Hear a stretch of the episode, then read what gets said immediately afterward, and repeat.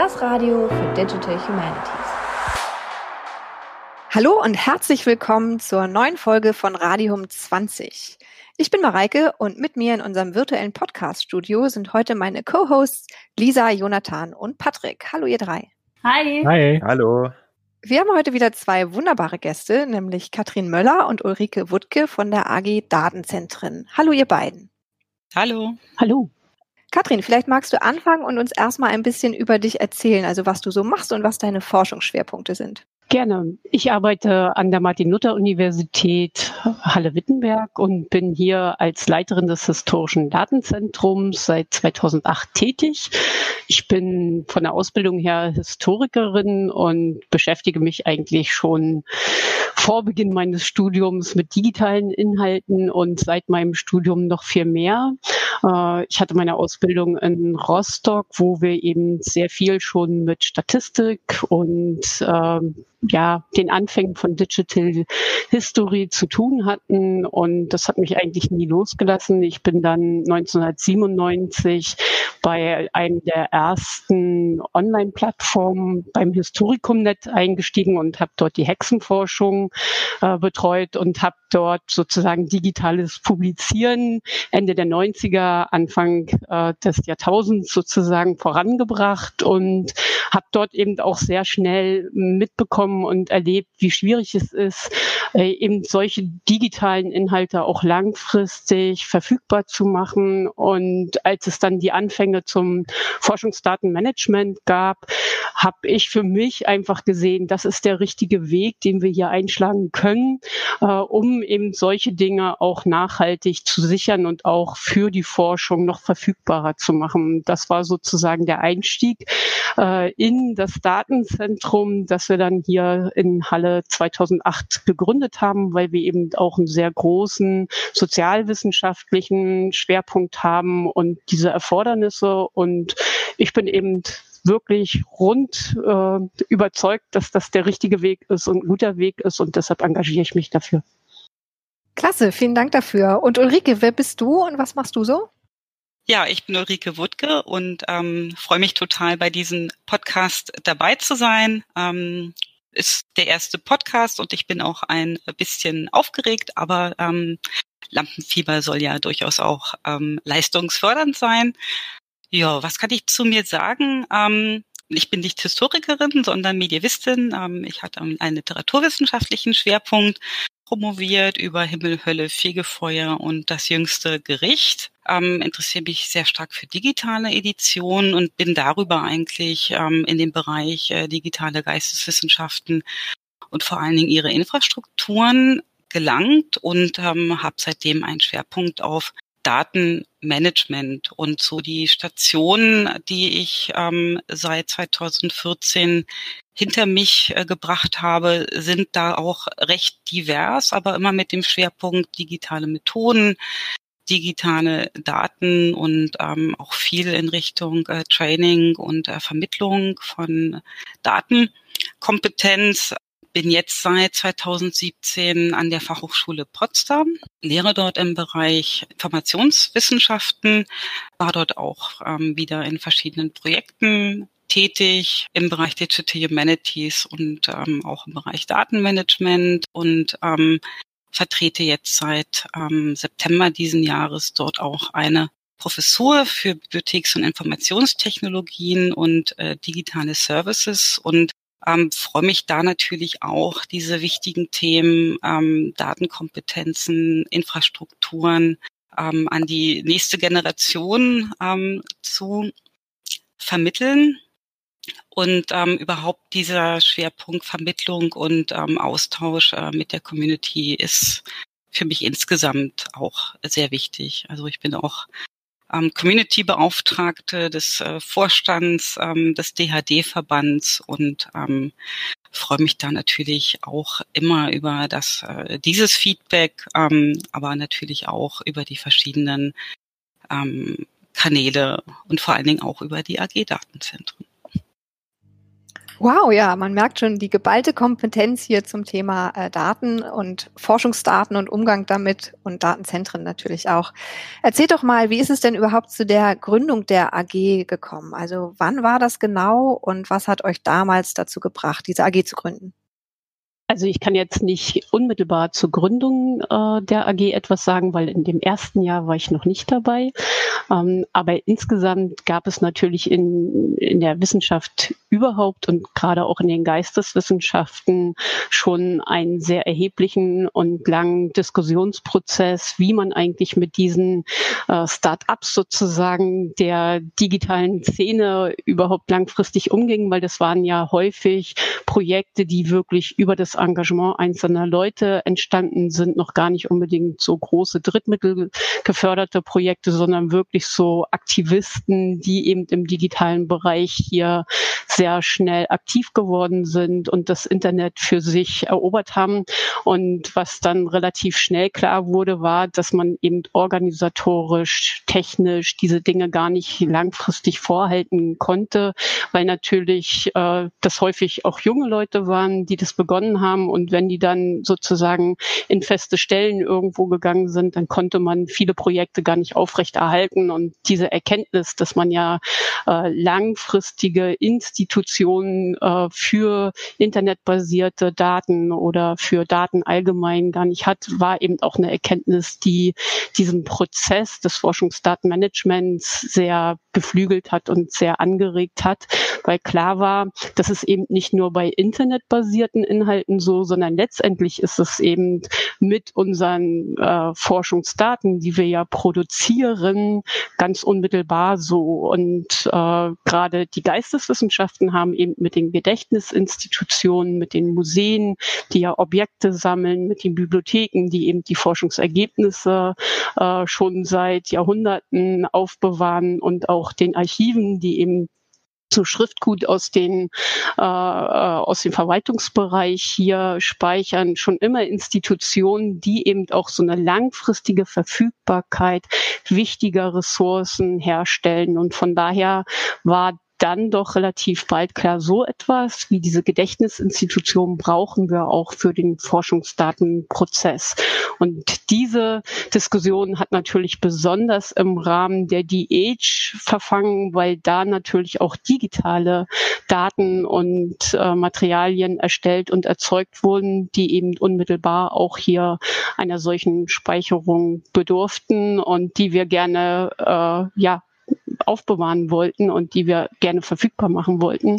Und es ist ja schon auch ein relativ langer Diskussionsprozess, wie man das macht, was da gute Regeln sind. Und ich glaube, alle, die jetzt so äh, schon auch längere Zeit diesen digitalen Prozess erlebt haben, haben eben auch so die Lernschritte, die wir gemacht haben, alle miteinander hier wahrgenommen. Und heute sind wir eben mit dem Forschungsdatenmanagement ja schon bei einem relativ komplexen und auch sehr professionell aufgestellten Workflow, äh, der eben aber hier für die breite Wissenschaft ja auch erst noch gangbar gemacht werden muss.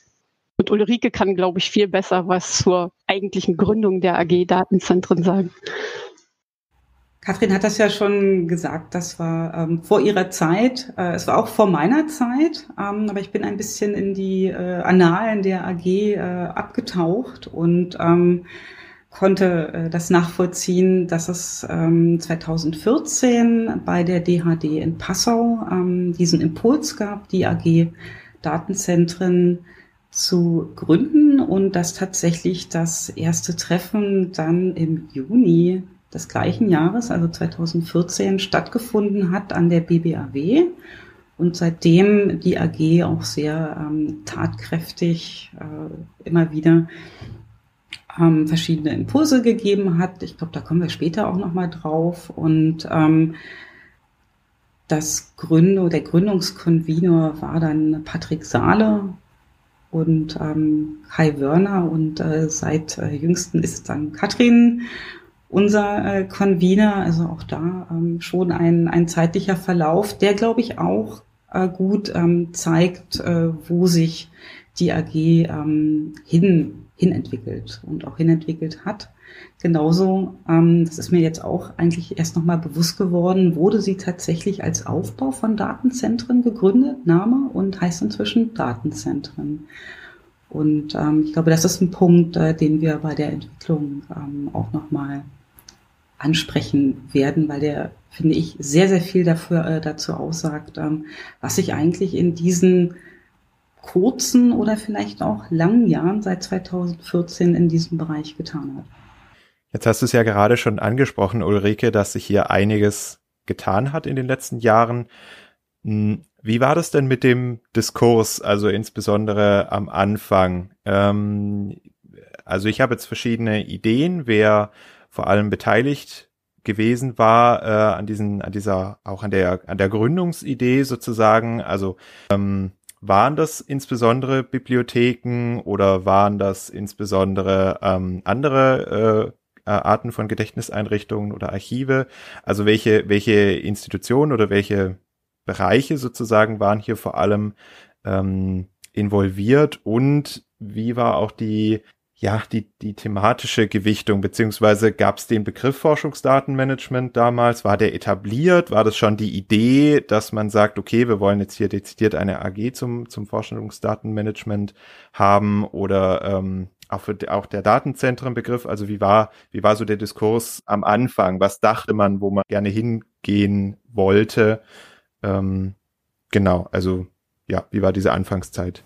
Also ich glaube, dass äh, das eben sich aus sehr verschiedenen Quellen gespeist hat und natürlich die einzelnen Gedächtnisinstitutionen mit dem institutionellen Auftrag, ja auch Forschungsergebnisse oder auch Archivalien zu speichern, da natürlich auch nochmal einen ganz anderen Blick auf die ähm, auf das Forschungsdatenmanagement entwickelt haben oder äh, entwickelten als jetzt aus der Forschung heraus. Und die Aufgabenstellungen sind ja auch sehr verschiedene, die sich damit verbinden. Also das Erste, worüber man sich ja äh, immer wieder auseinandersetzt, bis heute eigentlich, ist, was heißt eigentlich Forschungsdaten? Und da kann man eben sehr schnell sehen, dass jede Institution diesen Forschungsdatenbegriff ja auch ein bisschen anders auslegt. Äh, ich komme jetzt eher aus der Forschung und sehe Forschungsdaten im, engeren Sinne eben wirklich als etwas äh, an, was eben über eine konkrete Forschung Forschungsfrage ähm, einen spezifischen Kontext entwirft auf eine Vielzahl von Quellen und Ressourcen, die eben über eine bestimmte Methodik als Informationen zusammengestellt und gesammelt werden. Und von daher ist dieses Forschungsdatum aus der Wissenschaft natürlich auch immer in dieser spezifischen Forschungsfrage zu sehen. Die Bibliothek hat natürlich einen ganz anderen Forschungsdatenbegriff. Die äh, verstehen natürlich auch ihre ganzen digitalen Sammlungen und Digitalisate und äh, retroperspektivisch äh, erstellten äh, Objekte als Forschungsdatum an. Und natürlich werden die ja auch ganz schnell wieder zu Forschungsdaten. und von daher sind natürlich diese verschiedenen Perspektiven zusammengekommen. ich glaube, am Anfang gab es eben sehr viele äh, Initiale gerade auch durch die Bibliotheken, die eben durch die Digitalisierung des Kulturguts da auch am weitesten fortgeschritten sind und die natürlich auch von der Überschaubarkeit jetzt sozusagen der Datenmengen da vielleicht auch es ein bisschen äh, strukturierter angehen konnten mit VD 16, VD 17, wo ja sozusagen für einzelne Jahrhunderte äh, dann auch die Bibliografien sozusagen entstanden sind und dann eben auch Digitalisierungsprojekte, während die Archivlandschaft da auch sehr viel zerklüfteter ist. Und von daher ist, glaube ich, heute, und das sehe ich eben auch als eine Initiative der Datenzentren äh, an, vielleicht auch der Fokus ein bisschen mehr jetzt gerade in der AG Datenzentren auf die Forschung ausgerichtet, weil man eben auch sehr schnell gemerkt hat, okay, also die Archive, die Museen, die Bibliotheken, das ist die eine Seite im Forschungsdatenmanagement, die sehr wichtig ist und die gerade für die Langzeitarchivierung und für die Persistenz sozusagen der Auffindbarkeit und der Wiederfindbarkeit hier enorme Kompetenzen haben. Aber der äh, Forschungsdatenmanagement-Begriff in der Wissenschaft oder die Aufgaben in der Wissenschaft sind eben auch nochmal andere, weil die einen beginnen am Ende sozusagen des Forschungsprozesses sich mit der äh, Archivierung und Erschließung dieser ganzen Ressourcen zu kümmern. In der Forschung muss es eben von Anfang an passieren. Und das ist, glaube ich, eine zentrale Erkenntnis, die wir alle miteinander gewonnen haben, dass äh, geschicktes und kluges Forschungsdatenmanagement nicht am Ende von diesem Prozess, sondern am Anfang dieses Prozesses ansetzen muss, damit eben auch über Datenmodellierung und über die Abbildung dieses Forschungsprozesses nachgedacht wird. Zum Beispiel die Dokumentation von Daten. Und das ist ein extrem wichtiger Bereich, der jetzt in der Forschung mittlerweile ja eine große Rolle spielt und eben dieses forschungsbasierte Management. Und ähm, vielleicht so als Ausblick, das werden wir ja auch gefragt, für mich ist immer eben wirklich die Vision, dass man kooperativ hier zusammenwirkt. Und das ist, glaube ich, auch eine Aufgabe, die sich der DH-Verband als Ganzes ja äh, immer wieder vorliegt und was ja auch wirklich eine wahnsinnige Stärke der DH ist, dass man eben hier über alle Disziplinen übergreifend sozusagen versucht, hier Netzwerke zu spannen und eben da auch die Gedächtnisinstitution mit einbindet.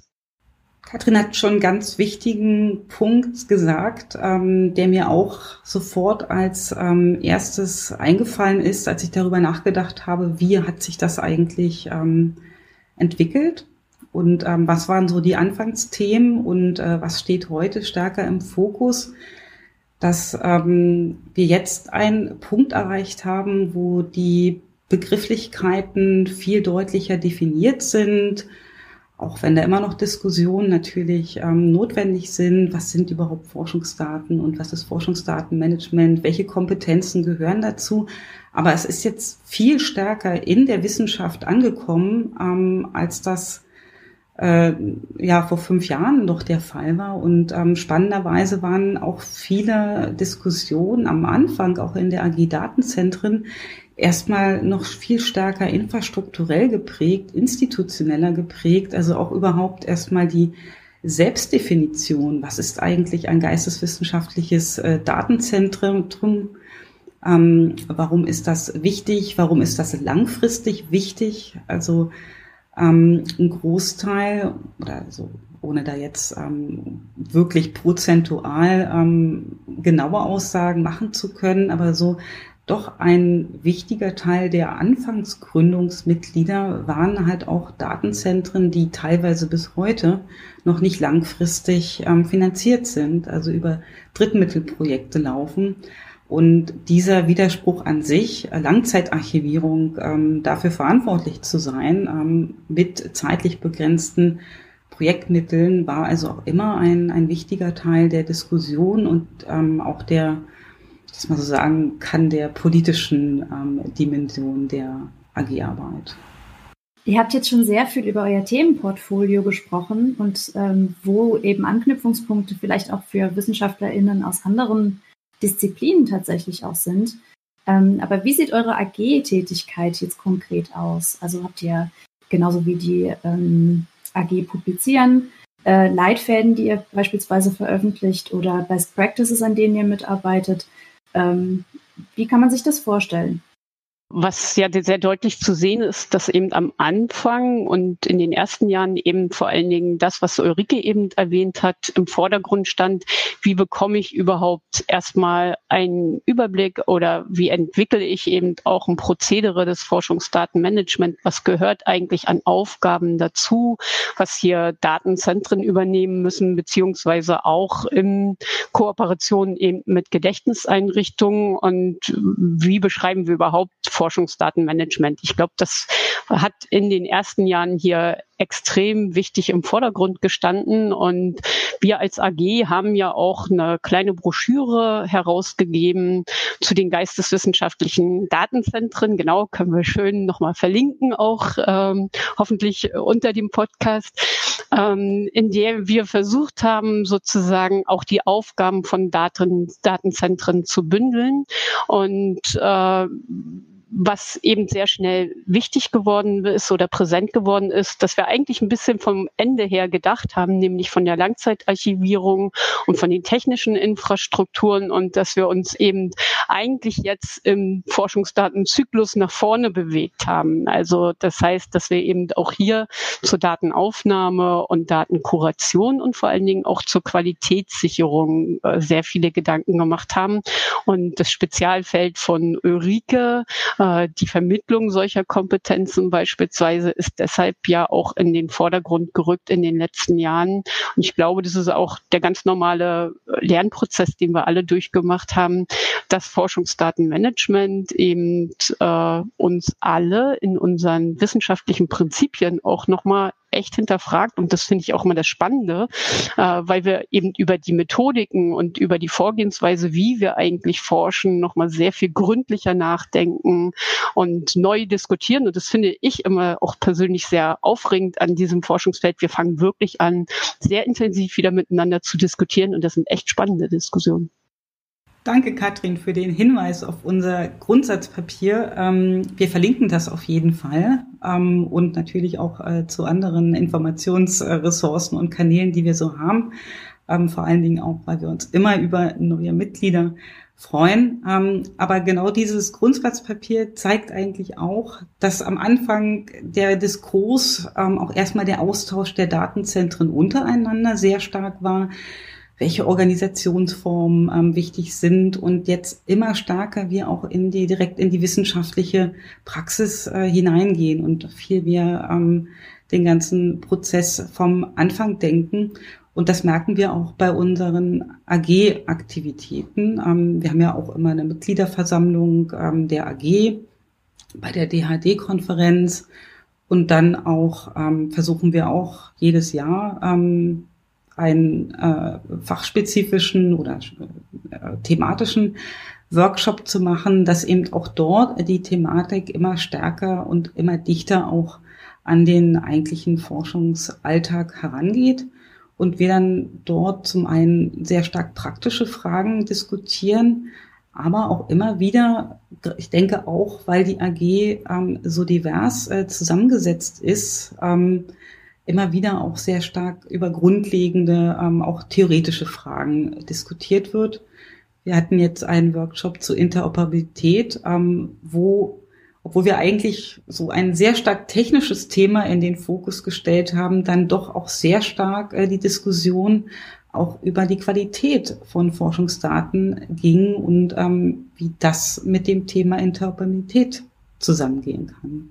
Ihr habt eben schon ähm, von einem Workshop und von einem Barcamp geredet, wo ähm, Leute, die sich mit Datenzentren befassen, eben aus der EG oder darüber hinaus eben zusammenkommen, um zu diskutieren, was sind denn gemeinsame Probleme und wie kann man die beheben. Gibt es denn konkrete Projekte oder Vorschläge oder Umsätze, die aus der HG herauskommen? Oder gibt es, also wie versucht ihr quasi ähm, das zu fördern oder wie versucht ihr ähm, Schwerpunkt zu setzen dieser Diskussion? Und ganz kurz die Frage, äh, habt ihr eine grobe Mitgliederzahl der AG? Also wie viele Leute sind so aktiv?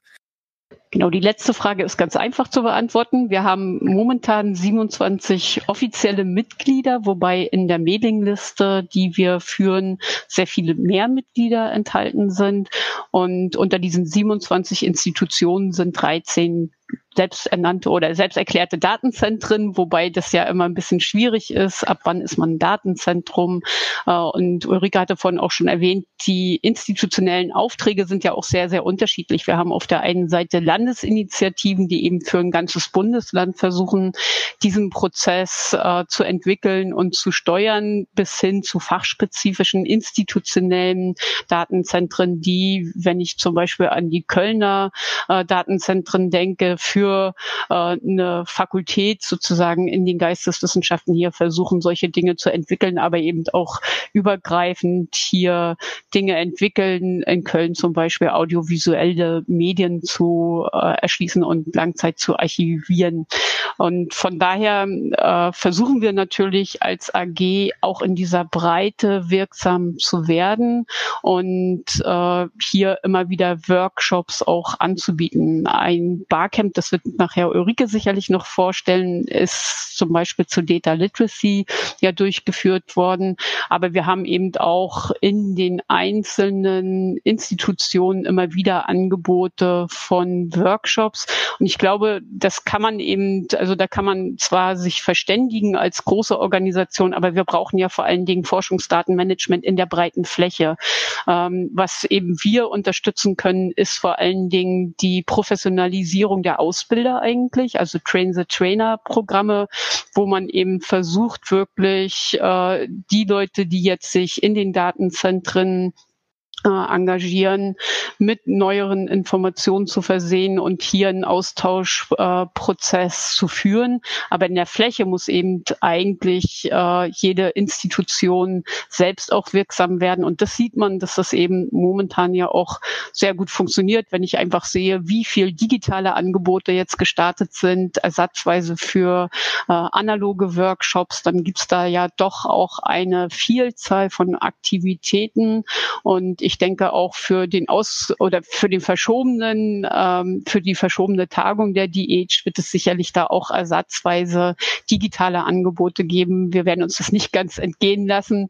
Äh, das nächste Frühjahr und die DH, so dass wir da als AG natürlich auch darüber nachdenken, sich über diese Prinzipien immer wieder zu verständigen und auch so Richtlinienkompetenzen zu entwickeln, ist natürlich eine Aufgabe, die wir auch nicht alleine als AG durchführen, sondern es gibt ja gerade auch die AG zu Curricula in äh, der DH-Szene und äh, Patrick Saale zum Beispiel, der vorher die AG Datenzentren auch mitgeleitet hat, ist ja jetzt auch in der AG wieder aktiv. Also es gibt da einfach ja auch personelle Verschränkungen oder wir beteiligen uns eben auch bei äh, der AG äh, Publikationen und Publikationsstrategien im digitalen Bereich, so dass es eben einfach ja sehr viele Verschränkungen gibt. Man kann einfach ja auch nicht sagen, es gibt jetzt diese AG und diese und diese, sondern es ist eben ein Netzwerk, was da entsteht.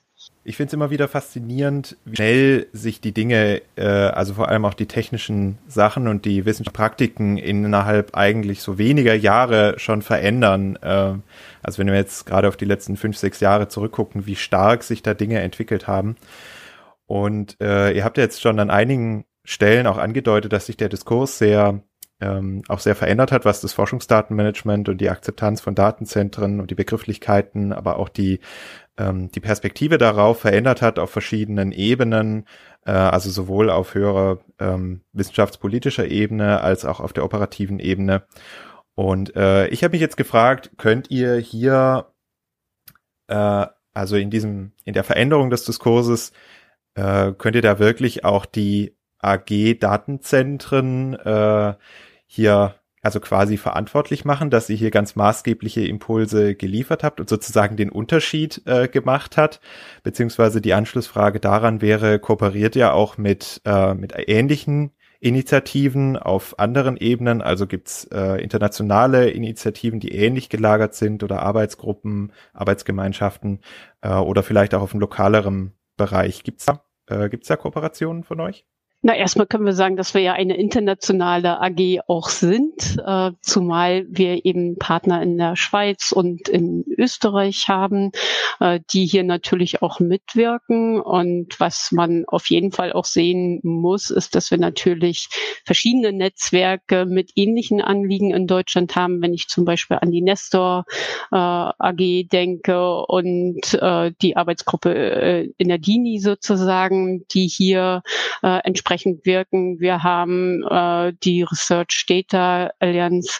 Äh, wir haben äh, also hier mittlerweile ja auch relativ viele Netzwerke, die über diese Landesinitiativen versuchen, sozusagen deutschlandweit so ein Netzwerk zu knüpfen. Und wir haben die NFDI. Also es sind schon eine Vielzahl von ähnlichen, ähnlich ambitionierten äh, Initiativen, wobei man für die AG Datenzentren sicherlich in Anspruch nehmen kann, dass wir hier am Anfang doch ein sehr wesentlicher Motor für die Geisteswissenschaften äh, waren und auch noch sind. Bevor sozusagen eigentlich das Ganze jetzt auf so einer größeren Ebene ja auch äh, über die NFTI nochmal anders aufgebaut wurde. Und von daher äh, würde ich sagen, auch mit dem Rat für Forschungsdateninfrastrukturen war, gab es immer eine sehr intensive Zusammenarbeit, die ja auch in den Diskussionen mit der AG im DH-Verband immer wieder in Erscheinung getreten sind und sich hier immer wieder beteiligt haben. Und natürlich darf man auch nicht Clarin und Daria vergessen, die ja innerhalb der DH da auch ganz, ganz wichtige Motoren einfach dieser Initiativen sind. Und äh, von daher, ich ich tue mich immer sehr schwer, dass jetzt, das ist die AG, das haben wir geschafft und das haben die anderen geschafft zu sagen, sondern ich würde einfach sagen, dass eine doch ein relativ breites Netzwerk von ähm, Aktivistinnen äh, um das Forschungsdatenmanagement, um digitale äh, Forschung sich einfach äh, hier in, in dieses Feld begeben hat und sehr viel in diesen Jahren. Äh, das hast du, Jonathan, ja eben auch gesagt. Und das finde ich eigentlich auch immer das Beachtliche, äh, dass alleine über diese äh, Diskussionen ja sich auch sehr viel herausgebildet hat. Also wir haben heute einen sehr, sehr klaren Blick darauf, wie Forschungsdatenmanagement eigentlich sich vollziehen soll und wie das geht. Ja, also äh, ich glaube, Forschungsdatenmanagementpläne, was ja lange Zeit so ein ganz, ganz wichtiges Thema war, brauchen wir in fünf Jahren vielleicht gar nicht mehr erstellen, weil das so ins Blut gegangen ist von jedem Einzelnen, dass wie bei so einer Lehrplanung für den Unterricht das eigentlich gar nicht mehr gebraucht wird, sondern dass jeder es tief in sein Wissenschaftsverständnis integriert hat. Und ich glaube, das sind so die Dinge, wo ich sagen würde, da hat die AG einen sehr entscheidenden Baustein und Anteil äh, mitentwickelt. Aber ich würde eben nicht sagen, dieses, dieses und dieses haben wir jetzt entwickelt, sondern wir haben eben das wissenschaftliche Umfeld insgesamt mitgestaltet. Das heißt, für die Perspektive ist es auch ganz wichtig, nicht zu vergessen, da an deutlich mehr Stellen noch Forschungsdatenmanagement drin ist, wo es jetzt nicht explizit draufsteht. Oder kann man das so sagen? Also ich kann noch mal sagen, ich mache äh, hier für das historische Datenzentrum Pflichtberatungen für unsere Masterarbeiten. Äh, das heißt, jeder, der bei uns eine Masterarbeit schreibt, kommt hierher äh, und lässt sich zum Forschungsdatenmanagement für sein individuelles Projekt beraten. Und da sieht man ja auch, also so muss es ja aufgebaut sein. In der Fläche müssen wir wirksam sein. Und äh, natürlich, äh, wenn wir das integrieren wollen, und das ist vielleicht auch der Unterschied zu den Naturwissenschaften, die da ja durch Labortätigkeit und so weiter auch ganz anders fachlich aufgestellt sind oder die Medizin, die ja schon seit Jahrzehnten Datenkuratoren äh, und äh, Data Scientists sozusagen hat. Ähm, das ist in den Geisteswissenschaften eben momentan noch nicht so in der Fläche verbreitet, dass wir da wirklich auf personelle Infrastrukturen aufsetzen können. Also wir haben vielleicht mittlerweile so in den Anfang unsere technischen Infrastrukturen, aber was uns noch fehlen, sind die personellen Netzwerke und Infrastrukturen. Und das weiter voranzutreiben, das ist eben in den Geisteswissenschaften noch eine sehr, sehr wichtige Aufgabe, äh, verbindet sich ja auch mit dem Renommee, was wir vorhin schon mal äh, thematisiert haben. Äh, aber äh, dann steht eigentlich überall Forschungsdatenmanagement in der Wissenschaft mit drinne, ohne dass es offensiv drauf gepappt ist, sozusagen als Logo, ja. Es ist natürlich immer schwer, ähm, gewisse Entwicklungen jetzt genau auf einen, äh, eine Triebfeder zurückzuführen. Äh, und deswegen ähm, würde ich mir das auch nicht anmaßen wollen, äh, zu sagen, das war jetzt die AG Datenzentren.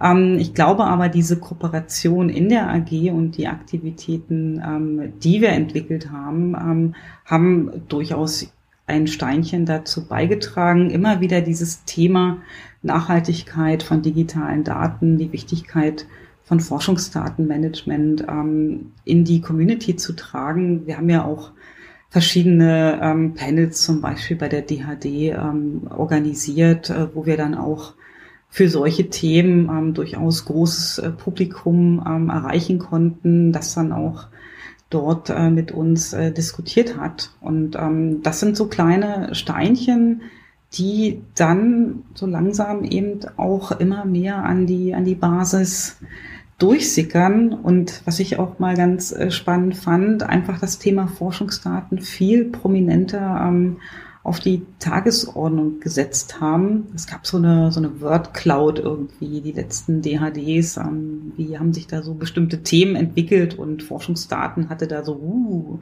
einen riesen Anstieg gemacht. Ähm, heißt jetzt auch nicht, dass äh, in Zukunft auf allen DHDs nur noch über Forschungsdaten äh, geredet werden soll, aber es unterstreicht die Wichtigkeit ähm, dieses Diskurses also ein ganz spannender äh, Plan für die Zukunft ist, äh, dass wir die Konferenz Forschungsdaten in den Geisteswissenschaften als AG wieder beleben wollen. Also vielleicht zum Hintergrund, es gab sie schon mal und sie war auch sehr erfolgreich. Ähm, so 100 Leute, 120 Leute haben da auch ähm, zweimal dran teilgenommen. Es gab sehr spannende Diskussionen. Sie haben jeweils in Hamburg stattgefunden. Seitdem die Hamburger Kollegen die Open Repositories äh, betreuen, ähm, konnten sie nicht auch noch diese äh, Folge mit betreuen. Deswegen ist das so ein bisschen eingeschlafen. Aber die AG hat sich jetzt verpflichtet oder doch, ja, doch verpflichtet, ähm, das äh, wieder aufzunehmen. Und äh, wir haben hatten vor Corona ähm, eigentlich auch schon ganz fest einen Termin im Herbst nächsten Jahres. Du hast gerade ein wichtiges Stichwort genannt, nämlich den Input von außen. Uns würde auch interessieren, an wen richtet sich denn die AG? Ihr habt viel über die, ja, ich sag mal, großen Player-Datenzentren, die sich austauschen, in euren Gesprächsformaten geredet. Also natürlich spielen die eine super wichtige Rolle, aber wie können sich denn auch wissenschaftliche MitarbeiterInnen, ähm, die jetzt kein Datenzentrum repräsentieren, aber sich für das Thema interessieren, oder vielleicht auch Studierende äh, mit dem Thema und auch, also mit dem Thema auseinandersetzen und einen Zugang zu dieser AG finden? Also das kann man vielleicht auch ganz klar sagen. Äh, bei diesem Workshop, wo es eben um Data Literacy ging, waren vom äh, vom Studierenden bis zum Vertreter des Datenzentrums das ganze Spektrum vertreten. Und das ist ja auch das Wichtige, ähm, dass wir eben Kooperationen aufbauen, die alle Gruppen beteiligen. Und das finde ich eben auch wirklich so interessant, äh, dass man die verschiedenen Perspektiven kennenlernt. Also ich habe unendlich viel über die Arbeit von Bibliotheken, Archiven gelernt. Ich dachte immer, ich wüsste, was die so machen, aber ich habe in den letzten Jahren echt viel dazu gelernt und das hat meine Arbeit auch wahnsinnig bereichert, weil ich äh, heute viel besser verstehe, was sie tun. Ähm, und von daher ist es natürlich extrem wichtig, dass sich sehr viele Leute beteiligen und unser AG ist prinzipiell für jeden offen, der mitmachen möchte. Man braucht kein Datenzentrum zu haben, um Mitglied der AG Datenzentren zu sein. Wichtig ist, dass man sich ähm, für Daten interessiert und welche Forschungsfragen da auch immer mit äh, dran ähm, herauskommen könnten. Ähm, ich habe selber auch kein Datenzentrum ähm, hinter mir, aber sehr großes Interesse an Daten. Und ähm, so haben wir auch schon ein sehr äh, großes äh, Spektrum an Mitgliedern. Und ganz konkret, wenn ich so eine Frage habe und äh, mich an die AG richten möchte, was wäre dann der Weg? Also ich trage mich in den Mailverteiler ein und starte dort eine Diskussion oder ich komme zu einer eurer Veranstaltung oder was würdet ihr empfehlen? Genau, das wären schon mal zwei Wege, über die man das machen kann. Äh, man kann ja auch sich immer als Forschender an ein Datenzentrum wenden, wo dann eben über, der, über die AG dann eben auch ein Kontakt vermittelt wird. Das ist das, der nächste Weg, den man hier gehen könnte. Ähm, also da gibt es eigentlich keine Grenzen, würde ich sagen, wie man an uns herankommt. Und das Gute ist ja, dass heute über das Internet äh, eigentlich alle Kontaktdaten ja auch da offen liegen. Wir haben eine Homepage äh, vom, äh, von der AG und wir werden demnächst auch unseren Dienstekatalog veröffentlichen. Ähm, das heißt, da wird auch nochmal das gesamte Portfolio dann nachlesbar und man kann dann auch schon sehen, okay, wo gibt es vielleicht Schwerpunkte, wo kann ich mich auch hinwenden. Aber über die AG wollen wir genau das auch vermitteln. Wer gerne Mitglied werden möchte, kann sich ähm, an mich oder an Katrin wenden, ähm, dass wir euch äh, sofort ähm, für die Mailingliste freischalten und wir hoffen natürlich auch bei den nächsten Events ähm, Interessenten zu begrüßen. Oder man registriert sich eben selbst für die Mailingliste, das geht auch. Ja, vielen Dank, ihr beiden. Ich habe das Gefühl, dass wir jetzt schon sehr umfassend über das Thema Daten und Datenzentren und äh, auch Arbeit mit Forschungsdaten informiert sind. Aber gibt es vielleicht noch ein Thema, das euch besonders auf dem Herzen liegt, das euch jetzt noch unter den Nägeln brennt, irgendwas, was ihr noch nicht erwähnt habt und von dem ihr das Gefühl habt, das muss unbedingt noch äh, daraus und an die Hörerinnen und Hörer kommen? Also für mich ist immer wichtig, den Leuten einfach die Ängste vor dem Forschungsdatenmanagement zu nehmen. Ähm, da kann ich immer nur sagen, ich betreue heute ein Computerpool und äh, manage ein Datenzentrum und programmiere Dinge, von denen mir an meiner Wiege und in meinem geschichtswissenschaftlichen Studium auch nie gesungen wurde, dass das mal so sein wird. Ähm, und von daher, es braucht, glaube ich, niemand Angst haben, diesen Prozess äh, sozusagen oder diesen Weg zu gehen, äh, weil es gibt heutzutage wirklich so viel Hilfe, Angebote und Services, dass man das hinkriegt. Man muss es nur wollen und anpacken. Äh, und dann gibt es diesen Weg ich selber hoffe, dass wir eben wirklich als die Age-Community und als Datenzentren diesen Weg der Kooperation weiter bestreiten und dass gerade die NFDI wirklich zu einem gemeinsamen Ganzen führt. Das ist einfach so mein Wunsch für die Zukunft und ich denke, dass das die Age-Forum hier ja auch eine wichtige äh, Funktion übernehmen kann, eben auch das zusammenzuführen für mich selber so in meinem Forschungsalltag wäre es wirklich sehr hilfreich, wenn jetzt diese vielen Tausenden von Netzwerken, die so entstanden sind, auch sich wirklich weiterhin stark bündeln lassen. Und da sehe ich eben bei der NFDI und auch bei der DH wichtige Aufgaben. Und ich hoffe, dass wir das gemeinsam hinbekommen, weil das finde ich eben auch wirklich als Einzelforschende, wenn ich mich da so betrachte, auch schwierig, so die Initiativen alle im Blick zu behalten, die es gibt. Und äh, ich denke, dass viele Services wirklich sehr viel Input für unsere Wissenschaftslandschaft bieten. Und es ist schon auch ein sehr wichtiger Akt, dass wir, wir geben ja praktisch die Grundlagen unserer Wissenschaft äh, mit dem Forschungsdatenmanagement preis und raus. Wenn ich also ein Tool entwickle, mit dem man das, was früher ein ganzes, ein ganzer Arbeitsbereich geleistet hat, dann automatisiert anderen übergebe, ähm, dann ist das schon ein sehr großer Schritt und ich hoffe einfach, dass wir es auch wirklich hinkriegen, das als wissenschaftliche Leistung zu würdigen und anzuerkennen und dass wir dafür unsere Wissenschaftslandschaft auch wirklich vorbereiten, dass so etwas geht und dass sowas anerkannt wird und dass man vielleicht eben auch in Drittmittelanträgen etc. so etwas würdigt. Und das ist etwas, was jetzt sozusagen eher an die Adresse eben äh, der Fachverbände auch geht, darüber nachzudenken, wie man das richtig mit in äh, die Forschungslandschaft integrieren kann.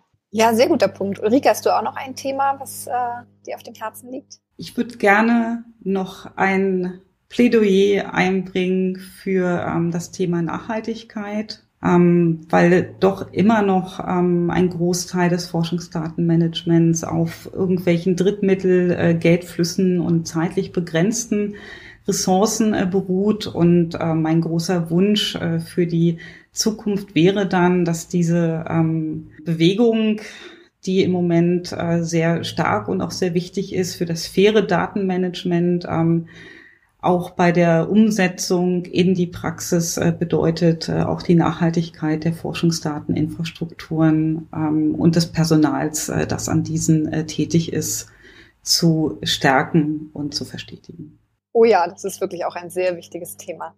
Dann möchte ich mich an dieser Stelle bedanken bei meinen Co-Hosts Lisa, Jonathan und Patrick. Danke auch an euch da draußen fürs Zuhören. Schön, dass ihr dabei wart. Und natürlich vielen, vielen herzlichen Dank an unsere heutigen Gäste, Ulrike und Katrin, den Convenern der AG Datenzentren im Verband für digitale Geisteswissenschaften im deutschsprachigen Raum.